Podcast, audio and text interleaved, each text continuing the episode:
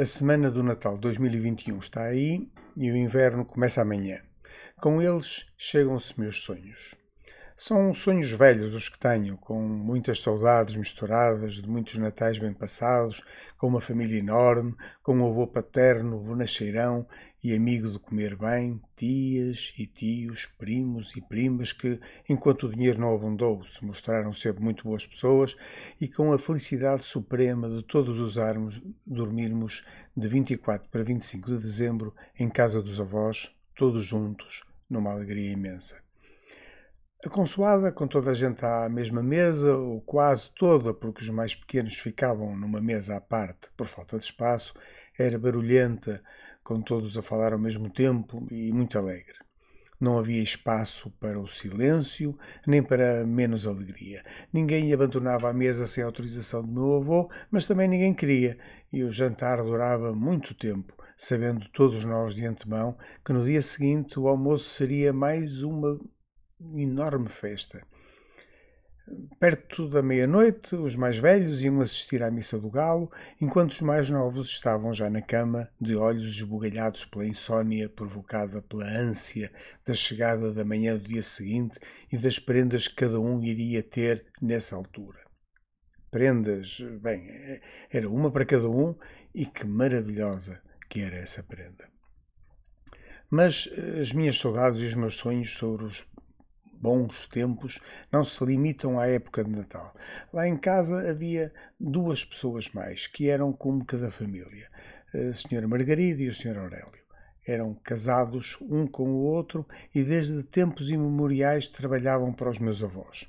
O Sr. Aurélio, homem bom, mas muito reservado e pouco dado a manifestações, tratava de tudo o que dissesse respeito aos animais e ao campo e obedecia cegamente à mulher. E a senhora Margarida dava ordens sobre ordens ao marido e tratava das lides da casa e da cozinha. Nos últimos anos, já doente, era quase só da cozinha que tratava. E que bem que cozinhava. Eram estes dois, para mim, como uns segundos avós, principalmente ela, por quem eu e todos os meus primos, éramos nove, tínhamos uma adoração enorme que era correspondida em triplicado. Era a nossa conselheira, a nossa ouvinte, aquela a quem, quando era preciso dizer alguma coisa aos nossos pais ou avós e não havia muita coragem, nós confiávamos a diligência de o fazer e tínhamos a certeza que o seria bem feito. Era a alma daquela casa. Depois da sua morte, nunca mais nada foi o mesmo. A cozinha, razoavelmente grande, era o local por excelência do casarão, e a senhora Margarida era a dona única daquele espaço. Lá nos reuníamos, fofocávamos, bilhardávamos, desfazíamos zangas novas ou antigas, contávamos anedotas, ouvíamos histórias de tempos idos, recebíamos ofertas de batatas ou couves tronchudas ou qualquer outro mimo. Roubávamos batatas acabadas de fritar e comíamos uns ovos estrelados com um sabor tal que, por muito que tenha procurado, nunca mais na minha vida voltei a encontrar.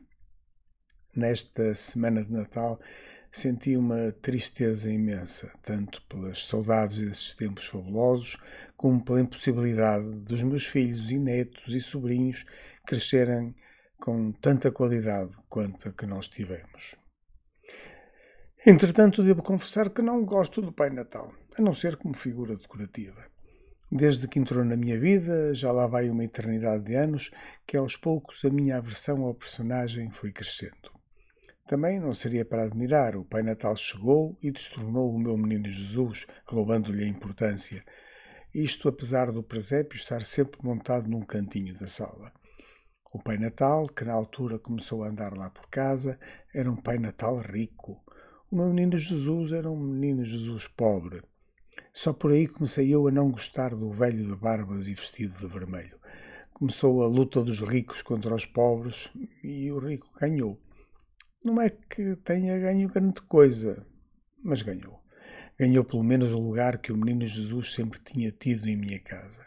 E com essa vitória começaram a desaparecer os valores que até então nos tinham norteado no tempo do meu menino Jesus, e porque ele, coitadinho, era pobre, a minha irmã, os meus primos e primas e eu recebíamos na manhãzinha do dia de Natal uma prenda, às vezes, muito raramente duas, nos raros anos em que o menino estava mais abonado, e uma moedinha de prata.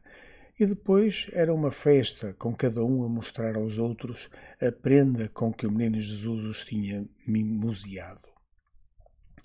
Deixa ver, que porreiro, pá! Já viste o que eu tive? E nisto se passava o dia com brincadeiras e muita algazarra e com os adultos a viverem connosco toda essa alegria. O dia era de todos. Festejava-se a união da família. Depois veio o Pai Natal e as prendas começaram a chover. Toda a gente, desde os miúdos aos graúdos, recebia uma catrefada de coisas. A maior parte delas não serviam para nada, mas todos tinham muitas coisas. E no fim, cada um de nós se entretinha com uma só, abandonando as outras, que sem préstimo ficavam caídas no meio dos destroços da batalha momentos antes da vida. Folhas e folhas de papel de embrulho rasgadas e atiradas por tudo quanto era lado, a tristeza do fim de festa, o desapontamento por falta de algo com que se tinha sonhado, o desalento espelhado num ou noutro rosto, a abundância desmedida não trazia com ela a felicidade. O Natal, que já tinha um dia sido de todos e para todos, passou cada vez mais a ser unicamente das e para as crianças. Na ânsia de lhes fazer bem, o Pai Natal de cada casa inundava de coisas supérfluas os pobres catraios e sem resultados positivos. Passou a viver-se esta época de consumismo desenfreado para dar seja o que for, em vez de viver alegremente a quadra e agradecer o que se tem desapareceu a festa da família. As pessoas continuam a juntar-se porque sim, porque tem de ser, porque sempre foi, porque sempre assim foi, porque, porque sim. E as zangas começaram a aparecer. Porque este deu ao outro uma coisa que valia muito mais e a mim uma que valia muito menos, porque aquele se esqueceu de dar, porque, porque, porque. Para o próximo ano não ponho cá os pés. Estou farto. Ou farta o consumismo e o desagrado inundaram as casas de cada um. Tinha nascido a obrigatoriedade de dar. Passou a gastar-se uma pequena fortuna em cada Natal e quem não podia fazê-lo ficava mal visto. O sentimento de família começou a perder-se. Cada vez mais eh, são as pessoas que só querem mesmo é que esta época, em especial o mês de dezembro, passa depressa. Arre, que nunca mais é janeiro, só as crianças continuam um pouco na sua inocência a desejar o que nunca tiveram, mas pensam que têm. Um Natal em família, com amor e amizade, onde todos perdoam a todos, onde os valores materiais são deixados de lado. No fundo, e sem saberem, a desejar o que nunca conheceram. Um Natal onde fosse um menino Jesus pobrezinho a trazer-lhes as prendinhas. Enfim. Um bom e santo Natal para todos.